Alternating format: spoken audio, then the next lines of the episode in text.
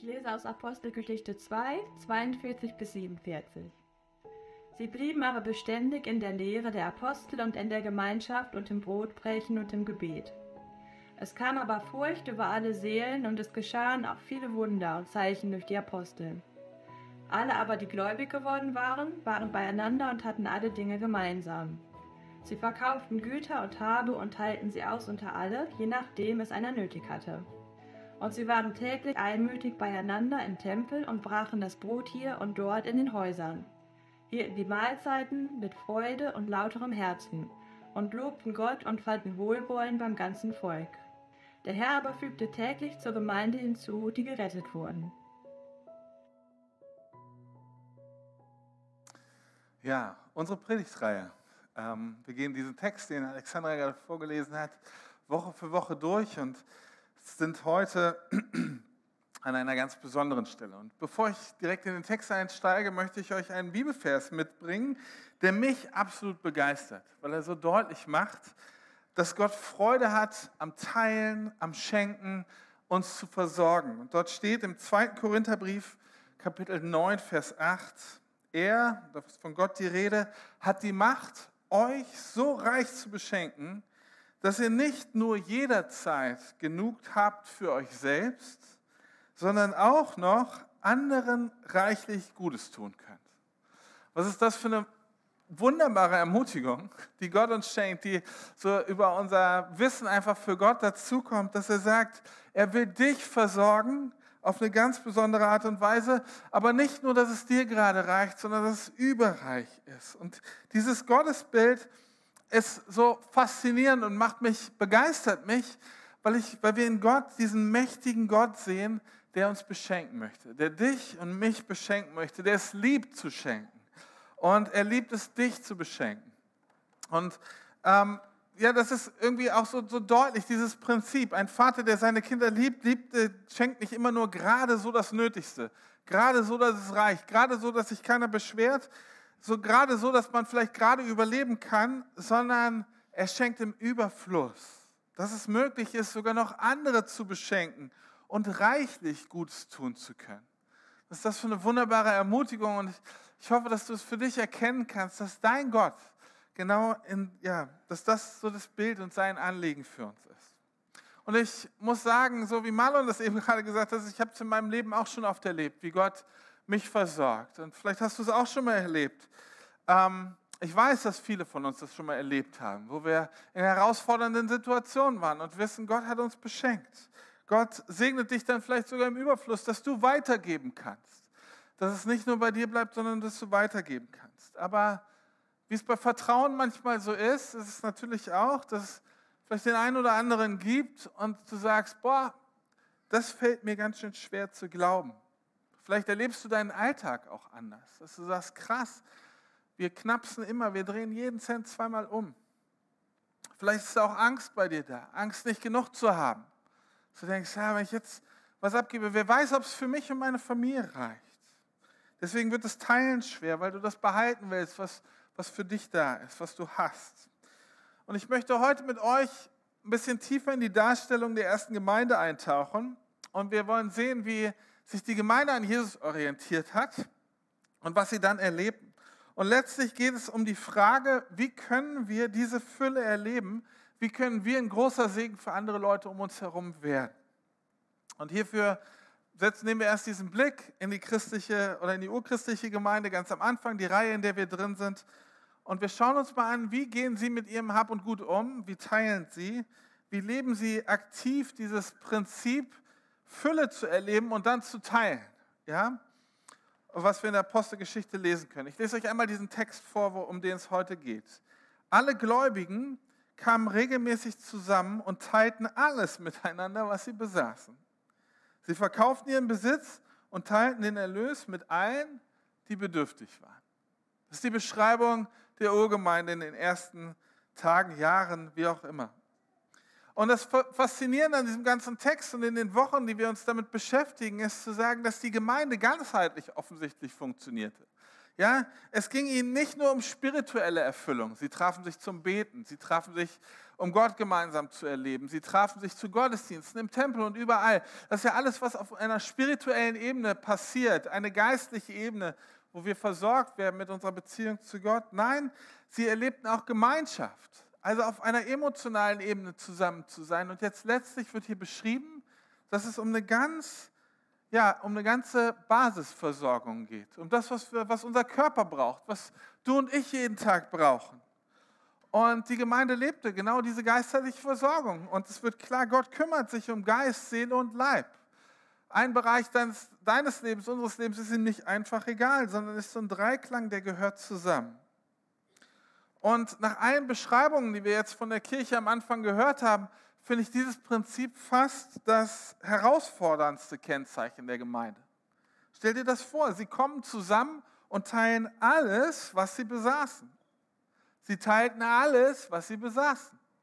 Sie versorgen die Bedürftigen. Warum? Damit allen gut gehen kann. Letztlich erleben sie, wie Gott sie anscheinend in so einem Überfluss versorgt, dass sie damit anderen zum Segen werden können. Das ist das, was hier beschrieben wird. Also die Urgemeinde lebte ein Prinzip, ähm, was Jesus die Jünger schon gelehrt hatte. Ja? Also für die war das nicht komplett neu, für die Apostel. Sie haben das irgendwie mit Jesus schon mal mitbekommen. Und da schauen wir uns jetzt im zweiten Schritt an, was hat Jesus eigentlich gelehrt? Worum ging es ihm? Was ist dieses himmlische Prinzip vom Teilen? Ich habe euch ein Bild mitgebracht, was dieses Prinzip sehr gut verdeutlicht. Ja? Vielleicht erkennt der eine oder andere schon, um welche Geschichte es auf diesem Bild hier geht. Ja, wir sehen ein Bild und schauen uns das an und dort beugt sich ein Mann herunter zu einem Kind und äh, dieses Kind hat einen, hat einen Korb in der Hand. In dem Korb sind einige Fische, einige Brote und auf der rechten Seite des Bildes sieht man viele Hände, die sich in diese Richtung ähm, hinein, also die, ja, die dorthin ähm, gestreckt sind, die erwartungsvoll, die was haben wollen. Genau. Und wenn ihr euch mal dieses Bild genau anschaut und mal in die Gesichter der beiden Personen schaut, dann seht ihr so, oder ich sehe da so einen vertrauensvollen Blick zwischen den beiden. Offensichtlich ist die große Person, der Erwachsene, ist Jesus und der Junge in dem blauen Hemd ist der Junge aus der Geschichte mit den fünf Broten und den zwei Fischen, der zu Jesus kommt und ihm genau diese Brote und diese Fische anvertraut. Es ist ein vertrauensvoller Blick zwischen den beiden. Es ist ein erwartungsvoller Blick. Und wenn man so ein bisschen in die Deutung hineinschaut und sich anschaut, warum hat der Künstler dem Jungen so ein blaues T-Shirt gegeben, dann können wir daran vielleicht sehen, ja, es hat was von, es ist die Farbe des Himmels, der Identität, das dieser Junge weiß, er kann Jesus vertrauen. Jesus mit diesem weißen Gewand, mit dem er oft dargestellt würde, für seine Reinheit, für die Auferstehung. Das sind diese vielen Hände, die sich danach nach Jesus ausstrecken, danach ausstrecken, versorgt zu werden. Und letztlich der Hintergrund, der jetzt hier in diesem Bildausschnitt nicht ganz so gut zu erkennen ist, dass, dass die Farbe Rot, dass Jesus dafür bezahlt mit seinem Blut. Aber dieser vielleicht besondere Aspekt ist, dass Jesus sich herabbeugt. Er schaut, er geht dieser Not den Menschen, der Menschen nicht aus dem Weg. Er beugt sich herab in die Bedürftigkeit der Menschen. Das Besondere hier ist, dass der, das Vertrauen zu Jesus, was in diesem Blick so deutlich wird, eine Voraussetzung dafür ist, ja mit diesen Segen zu empfangen glauben zu können, dass Jesus sich in deiner Not dir zuwendet, mir zuwendet. Das himmlische Prinzip vom Teilen funktioniert, weil Jesus der Multiplikator ist. Er macht aus dem wenigen, vielleicht werden wir diese Geschichte noch lesen, aus diesen paar Broten, aus diesen paar Fischen, macht er genug Nahrung für mehr als 5000 Menschen. Seine Kraft kommt daher natürlich, weil er Gottes Sohn ist, weil er die Versorgung vom Vater sieht, weil er das Vertrauen hat. Und in dem Bild weist das Brot darauf hin, dass geteilt wurde, schon, ist es quasi so dieser prophetische Blick auf das, was er den Jüngern später beim Abendmahl, bei der Einsetzung des Abendmahls sagen wird. Er sagt, er, das ist mein Leib. Er verschenkt sich selbst, damit alle Menschen die Fülle haben, damit wir die Fülle haben.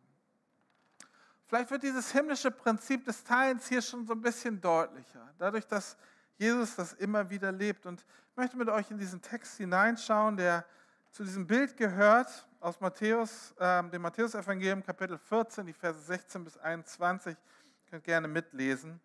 Und hier ist die Geschichte, wie Jesus seinen Jüngern dieses himmlische Prinzip von Teilen mit göttlichen Ressourcen beibringt. Ich lese. Als er, Jesus, aus dem Boot stieg, erwartete ihn schon eine große Menschenmenge. Er hatte Mitleid mit ihnen. Er heilte die Kranken. Am Abend kamen die Jünger zu ihm und sagten, es ist schon einsam hier, es ist spät. Schickt die Leute weg, dann können sie, sich in den, dann können sie in die Dörfer gehen, um sich etwas zu essen zu kaufen. Aber Jesus antwortete, das ist nicht nötig. Gebt ihr ihnen zu essen. Unmöglich, riefen sie aus. Wir haben doch nur fünf Brote und zwei Fische. Bringt sie her, befahl er. Und dann wies er die Leute an, sich ins Gras zu setzen. Er nahm die fünf Brote und die zwei Fische, er blickte hinauf zum Himmel und er bat Gott um seinen Segen für das Essen. Und dann brach er das Brot in Stücke und gab jedem der Jünger davon, und diese verteilten es an die Menschen. Alle aßen, so viel sie wollten. Und anschließend sammelten sie noch zwölf Körbe mit Resten ein. Etwa 5000 Menschen hatten zu essen bekommen, Frauen und Kinder nicht mitgerechnet. Was ist das für ein Text? Was ist das für eine eigentlich so, wie soll ich sagen, unbeschreibliche Situation? Es fängt doch schon total krass an. Jesus wird verfolgt von unendlich vielen Leuten. Er hat Mitleid, er teilt ihn aus, er heilt sie, er gibt ihnen das, was sie brauchen. Und irgendwann reicht es den Jüngern und die sagen, wir haben keinen Bock mehr, schick die jetzt endlich alle weg. Wir brauchen Ruhe, du brauchst deine Ruhe, lass die endlich was essen. Und Jesus sagt zu ihnen, ihr sollt ihnen zu essen geben. Und was machen die Jünger? Sie schauen auf ihre Ressourcen. Vielleicht holt der eine oder andere sein Portemonnaie raus und sagt, ha, unmöglich. Unmöglich. Mit unseren Ressourcen, mit dem, was wir haben, ist es nicht möglich, mehr als uns zu versorgen. Es ist nicht möglich, großzügig zu sein. Es reicht einfach nicht. Unmöglich. Aber was macht Jesus jetzt? Er schaut sich die Ressourcen an und sagt, bringt mir mal her, was ihr habt. Und er schaut sich das an und es überhaupt nicht in so einem Unmöglichkeitsmodus. Er sagt, es ist viel, viel anders. Er sagt, das ist der Möglichkeitsmodus. Ach cool, guck mal hier. Fünf Brote, zwei Fische. Also was tut er als erstes? Er ordnet die Menschen und setzt sie zusammen hin. Er ordnet die Umstände und dann nimmt er diese Ressource, die er hat, das Brot und die Fische, er hält sie Gott hin und er dankt Gott. Er dankt Gott für das, was er hat. Und dann lässt er die Jünger teilen. Und das finde ich so ein, so ein, auch das begeistert und fasziniert mich eigentlich. Weil Jesus den Jüngern den, ihren Job nicht abnimmt. Ja, er, er, er sagt ihnen, sie sollen zu essen geben und er lässt sie auch zu essen geben. Er lässt die Jünger seine Arbeit tun. Und damit wertschätzt er nicht nur das Volk, also er macht nicht nur die Leute satt, die viel zu essen brauchen, sondern er wertschätzt seine Jünger, weil er ihnen nicht Verantwortung gibt und dann wieder abnimmt, ja? sondern er zeigt ihnen, wie sie es tun können und wie sie Versorgung bereitstellen können. Wie wunderbar ist das? Ich weiß nicht, wenn ihr Kinder habt oder mit Kindern zu tun habt, ja, dann kennt ihr vielleicht dieses, dieses Prinzip. Ja, man gibt den Kindern einen Auftrag. Ja, sie sollen irgendwas machen. Puh, keine Ahnung. Zimmer aufräumen, Geschirrspüler ausräumen, äh, Abendessen vorbereiten, letztlich egal was. Irgendwas im Haushalt, wo du sagst, das verteile ich jetzt. Und die sind noch nicht 15, 16, 17, wo die alles immer gerne zu Hause machen und du eigentlich gar nichts mehr sagen brauchst, sondern die nehmen dir die ganze Arbeit schon ab, sondern die sind jetzt halt erst fünf, fünf oder sechs oder sieben, irgendwie so. So, dann kommt nämlich der knifflige Teil. Die wollen kochen, die wollen helfen, die wollen backen, aber wir haben da keinen Bock drauf. Warum nicht? Weil es nur ein Chaos gibt. Es ist nur Chaos. Macht einfach nicht so richtig Spaß. Und wenn es dann nicht so klappt, dann schreite ich ein, oder vielleicht du ja auch, dann schreite ich ein. Und ich erwische mich dabei, wie ich den Auftrag, das, was ich denen gegeben habe, ja, also Geschirrspüler ausräumen, ne, die Gläser kommen so weit hoch, die nehmen sich einen Stuhl, äh, machen den dann irgendwie an die Küchenplatte, steigen da drauf, versuchen das Weinglas da oben einzuräumen. Da ich, nein, ich mache es lieber selbst. Ich weiß nicht, ob ihr das kennt. Wir schreiten ein, ich schreite ein, nehme die Verantwortung einfach wieder zurück, erledige die Aufgabe, weil ich keinen Bock auf Stress habe. Vielleicht kennst du das, vielleicht bist du auch geduldiger. Äh, aber letztlich ist das ja nicht die optimale Wahl. Wir wollen doch, dass die Kinder was lernen. Wir wollen doch, dass sie letztlich in den Herausforderungen bestehen. Und Jesus macht es genauso. Er macht es so, wie man es machen sollte. Er, lässt, er hört ja die Frustration der Jünger am Anfang. Unmöglich. Ey, wir schaffen das nicht. Nee, Jesus. Also bei aller Liebe, du vielleicht, du hast gerade so viele Leute geheilt und wenn du unbedingt willst, dann mach das doch. Sie sagen, unmöglich, unmöglich, Jesus. Aber Jesus lässt sich von der Frustration, vielleicht auch von dem Unglauben der Jünger da nicht abbringen, sondern er gibt ihnen, was sie brauchen. Er versorgt sie mit dem, was sie brauchen. Er gibt ihnen den Segen für ihre Ressourcen, damit sie dann so ein göttliches Prinzip entwickeln können. Aber was lernen die Jünger hier? Was lernen wir hier? Jesus vertraut ihnen, auch wenn sie sich das selber nicht zutrauen. Auch wenn sie vielleicht selber denken, nee, das schaffe ich nicht weil Jesus den viel weiteren Horizont hat. Er schaut schon dahin, dass er weiß, ich mache viel aus wenig. Und er befähigt sie, dass sie mit Teilen Menschen versorgen können. Und dass die Menschen nicht nur so natürliche Versorgung erleben, sondern himmlische Versorgung, weil da natürlich gerade ein krasses Wunder passiert. Und diese Lektion, die die Jünger hier erleben, wirkt für sie nach. Sie wirkt so lange nach, dass sie sogar in der ersten Gemeinde nach Pfingsten, und da sind wir jetzt in dieser Predigtreihe, genau dieses Prinzip leben können. Teilen. Sie leben, was sie von Jesus gelernt haben. Dass sie mit ihren Ressourcen umgehen und mit den Ressourcen auch sich gegenseitig versorgen, die Gemeinde versorgen und wirklich was aufbauen können. Und sie fangen jetzt an, so eine radikale Gemeinschaft zu leben und verstehen in dem Moment, dass ihr Besitz, von Gott abhängig und geschenkt ist. Und sie deswegen damit teilen können. Alles, was sie besitzen, sie verstehen sie als Verwalter, als die, die empfangen haben und sagen, das, was ich empfangen habe, kann ich weitergeben, damit andere Leute noch gesegnet werden. Und hier wird klar, also der Auftrag der Jünger und das, was sie gelernt haben, geht über ihre Zeit hinaus geht in die Gemeinde hinein, in das, was über Jahrhunderte danach gelebt wurde. Sie leben es weiter, sie bringen es den neuen Christen bei, so zu teilen. Und das ist klar, der Auftrag für Christen ist es, so zu teilen, wie die Jünger geteilt haben, wie sie es gelernt haben zu teilen. Und jetzt stell dir doch mal vor, was für eine krasse Veränderung das plötzlich ist. Ja? Jesus schaut in die Not, er schaut in unser Leben hinein, er schaut uns an und in dieser Not fordert er dich sogar heraus. Er fordert dich heraus, ihm zu vertrauen. Sagen, vertrau mir doch. Ich habe die Ressourcen. Und ich weiß, wir haben natürlich unterschiedliche Arten von Besitz oder Dinge, die, die wir verwalten müssen. Wir haben aber auch Begabung. Wir haben generell Gaben, die wir mitbringen, die wir mit anderen teilen können. Wo du ein krasser Segen für andere Leute bist. Vielleicht durch deine Zeit, durch Freude, die aus deinem Leben herauskommt, durch Zuwendung, durch Freundlichkeit und Wertschätzung. So viel mehr, was du teilen kannst, was für diese Gemeinschaft und darüber hinaus so wichtig ist, wo du merkst, ich bin krass gesegnet an dieser Stelle. Weil wir all das genauso brauchen wie Essen für unser Leben.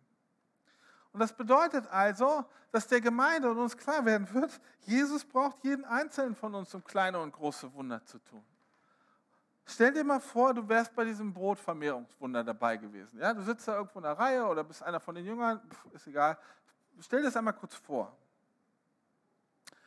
Und jetzt kommt Jesus und gibt dir so ein Stück Brot und sagt, verteil mal aus, teil mal aus. Und du merkst, beim Verteilen, beim Brechen, es wird immer mehr. Es wird einfach, hört nicht auf. Es wird einfach immer mehr. Und du teilst und gibst aus. Du teilst, gibst immer weiter. Du, du brichst mal ein großes Stück ab, brichst mal ein kleines Stück ab, aber es wird immer, es hört einfach nicht auf. Vor deinen Augen zeigt Gott dir also gerade, dass, deine, dass seine Ressourcen unendlich sind, dass eigentlich egal ist, wie viel du hast. Und jetzt schaust du zu Jesus zurück, so über die Schulter, stell dir vor, so einer von den Jüngern teilt da aus, guckt so, was macht Jesus gerade da hinten? Und Jesus zwinkert ihm so zu und sagt, verstehst du, wie das Prinzip funktioniert? Verstehst du, was ich meine, wenn ich sage, dass der Vater im Himmel uns versorgt? Diese Wunder, die, die wir in den Evangelien lesen, die passieren ja nicht aus Zufall. Ja, das sind Lektionen, das sind, wo Jesus was weiterbringen will, wo er Kultur prägen will. Er bringt ihnen bei, was sie leben sollen. Es ist nicht einfach nur so eine besondere Zeit gewesen mit Jesus, sondern er sagt ihnen, das alles, was ihr gelernt habt, das sollt ihr weitergeben, das sollt ihr leben. Ähm, es, es soll das Verhältnis zum Vater prägen, zum Vater im Himmel. Und sie sollen verstehen, dass Gott immer aus wenig viel macht. Dass er der Not von Menschen begegnen möchte, durch die Jünger, durch seine Nachfolger. Dass sie erleben, Gott ist immer bei uns. Er verlässt uns nicht. Und die Liebe und die Versorgung von Jesus ist immer noch die gleiche. Die war die gleiche, die wir damals lesen, die gleiche, die wir heute erfahren können. Und letztlich hat sich auch sein Auftrag für uns nicht verändert. Der Auftrag, den die Gemeinde leben soll, den wir leben sollen. Plötzlich verstehen wir, dass unsere Perspektive auf unseren persönlichen Besitz, das, was wir haben, das, was du hast, das Geld, was auf deinem Konto ist, das Auto, was vor deiner Tür steht, die Wohnung, in der du wohnst, dass sich diese Perspektive dieses persönlichen Besitzes völlig ändern soll. Es gibt da diese zwei Zahlen. Entweder hast du, sagst du, ah, ich habe mein Vermögen verdient, ich habe dafür gearbeitet, das ist meins. Oder ich verstehe, ah, es ist von Gott geschenkt. Er hat es mir anvertraut. Und wenn wir verstehen, dass Jesus auf, auf der Erde hier eine himmlische Kultur geprägt hat, wie im Himmel so auf Erden, alle sind versorgt, alle haben das, was sie brauchen, dann ist diese Richtung vielleicht für uns, für uns als Gemeinde der Grund, wie wir anfangen können, das zu leben. Wie wir Jesus vielleicht fragen, ja, wo ist Not hier? Wo kann ich Segen, ein Segen sein? Die Jünger wollen diese Kultur leben, sie leben sie und es ist total krass, was dort passiert. Also wenn dir etwas anvertraut ist, dann geht es auch um dein Vertrauen, um dein Vertrauen, wie du damit umgehst, um vielleicht das Vertrauen Gott dabei zu beobachten, wie will er denn mit, dem, mit, den, mit deinen Ressourcen umgehen? Wie will er durch dich andere Leute versorgen? Und es ist auch da wieder ein Ruf in die Beziehung hinein. Die Gemeinde musste sich kennen, zu wissen, wo ist denn Not bei jemandem. Sie war offen, sie haben miteinander gesprochen, sie kannten sich. Es geht nicht einfach nur dahin, irgendwo Geld hinzuwerfen oder Ressourcen oder irgendwas, einfach nur zu sagen, ach komm, mach, ist mir völlig egal, sondern es geht um Beziehungen zu sehen und dann zu helfen, sich gegenseitig zu unterstützen, hier auch in der Gemeinde vielleicht zu unterstützen. Und dann ist es nämlich die Liebe von Jesus, die wir selber spüren und die andere Menschen durch uns spüren, lassen, spüren können. Wenn wir das also alles nochmal so zusammenfassen und überlegen, dann erkennen wir, es gibt da so ein himmlisches Prinzip vom Teilen, was Jesus den Jüngern lehrt und was sie, die Jünger dann weiter in der Gemeinde lernen, was, was für uns weitergehen soll. Und dass es irgendwie so deutlich scheint, dass Jesus uns herausfordert, heute herausfordert, seiner Kraft der Vermehrung zu vertrauen. Und dass wir unsere Ressourcen, das, was wir haben, ihm ganz vertrauensvoll hinhalten und sagen, ey, vielleicht ist es nicht viel, aber ich will es dir zur Verfügung stellen, weil ich weiß, du machst aus wenig viel. Und ich möchte die Predigt damit schließen, dass wir uns ein paar Minuten Zeit nehmen und ich euch drei kurze so Reflexionsfragen mitgeben möchte, über die ihr nachdenken könnt. Und ähm, ja, wir einfach kurz darüber nachdenken. Die erste Frage ist, in welcher deiner Not wendet sich Jesus zu dir herab? Frag ihn es. Jesus, siehst du überhaupt, wie es mir geht? Siehst du, wo ich so herausgefordert bin, wo Sorgen so an mir reißen? Das kann was eine finanzielle Not sein, aber kann vielleicht auch eine ganz andere Not sein. Und du sagst, Jesus, beug dich herab zu mir in meiner Not. Die zweite Frage ist, an welchem Punkt fordert Jesus dich heraus, ihm heute zu vertrauen? Und die dritte Frage ist, wo fordert Jesus dich heute auf zu teilen? Vielleicht wird dir irgendwas klar. Ich möchte, dass wir so einen kurzen Moment still sind. Du darfst die Frage gerne lesen, du kannst darüber nachdenken. Und es geht in keiner Art und Weise hier um irgendeinen Druck, oder, sondern einfach tatsächlich um diesen Moment, Jesus zu fragen, Jesus, stell dir das vor, vielleicht rufst du dir nochmal dieses Bild vor Augen, wo Jesus sich diesem Jungen zubeugt und es so dieser vertrauensvolle Blick da ist und der Junge einfach sagt, Jesus, hier, ich gebe dir, was ich habe. Der hat sich nicht Gedanken darüber gemacht, was mit seinen fünf Booten und den zwei Fischen passiert. Aber Jesus benutzt es. Ich möchte einfach so einen kurzen Moment der Stille haben, in dem wir darüber nachdenken.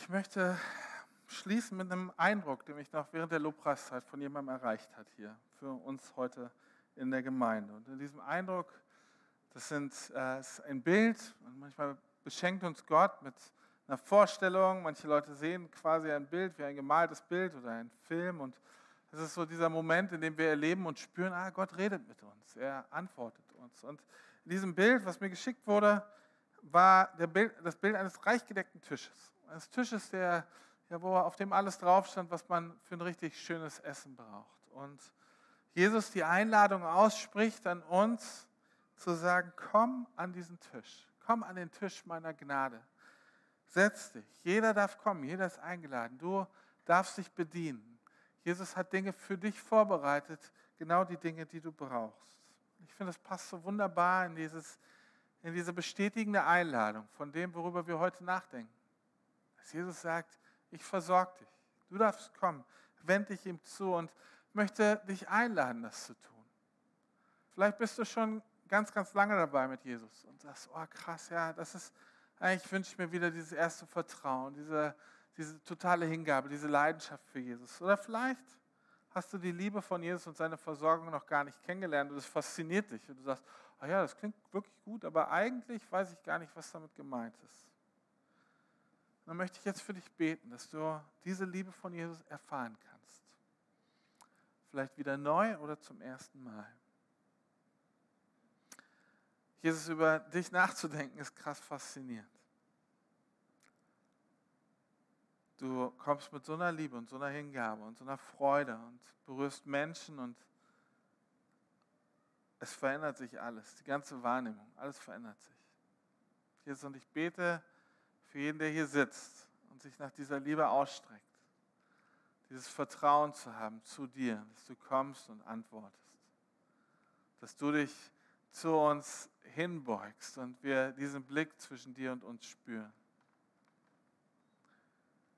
Ich möchte jeden segnen, der hier sitzt und sagt, das wünsche ich mir, vielleicht zum ersten Mal. Hier dann bete ich, dass du kommst und uns ausfüllst. Und wir spüren, dass dieses Vertrauen zu dir gerechtfertigt ist. Er hat die Macht, euch so reich zu beschenken, dass ihr nicht nur jederzeit genug habt für euch selbst, sondern auch noch anderen reichlich Gutes tun könnt. Amen.